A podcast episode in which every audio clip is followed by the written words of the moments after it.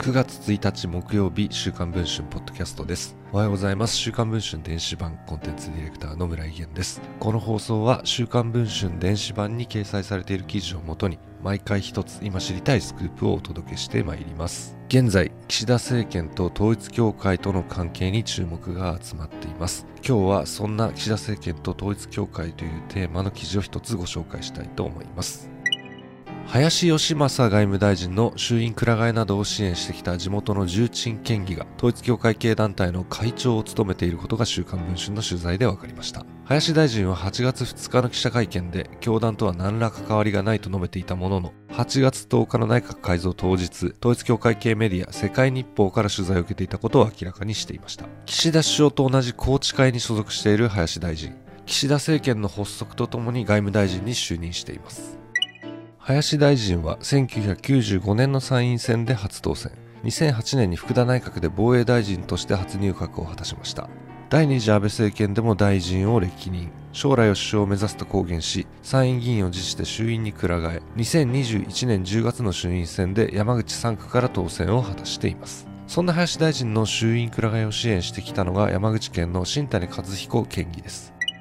新谷県議は副議長の経験もあり地盤は林大臣と同じ萩市林大臣にとっては国家老にあたる人物だといいます。2012年の衆院選前には地元の商工会議所会頭らと当時の石破茂幹事長にくら替えを認めるよう直談判もしています。しかし林大臣が狙う山口3区の現職は長らく河村立夫元官房長官でした。そのためなかなかくら替えは認められませんでした。それでも昨年の衆院選前には林大臣を支持する県議らの欠板状に参画するなどして最終的にくら替えを実現させたといいます。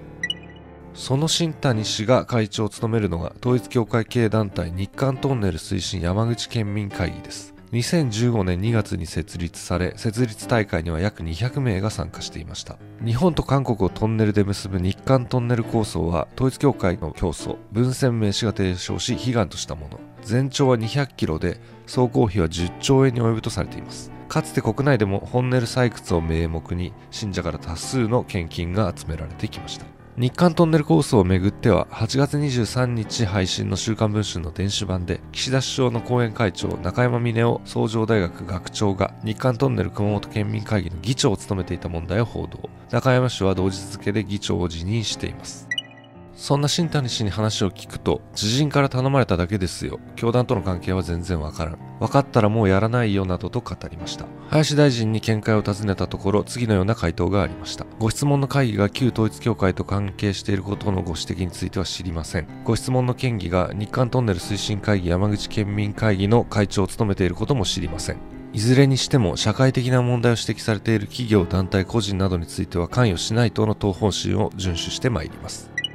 自民党は8月26日所属する国会議員を対象に献金や選挙支援の有無など統一教会との関係を問うアンケートを配布しています。そうした中自らの選挙を支えてきた側近県議が統一教会系団体の会長を務めていたことが明らかになりました。また林大臣は徴用工問題など日韓関係の課題が山積する中外務大臣という要職にあります。林大臣が自民党のアンケートにどのように回答するのかが注目されています。詳しい記事の内容は現在配信中の週刊文春の電子版で報じていますのでそちらの方もぜひチェックをしていただければと思います。ということで本日の放送はこれで終わりたいと思いますまた次の放送を楽しみにお待ちいただければ幸いです。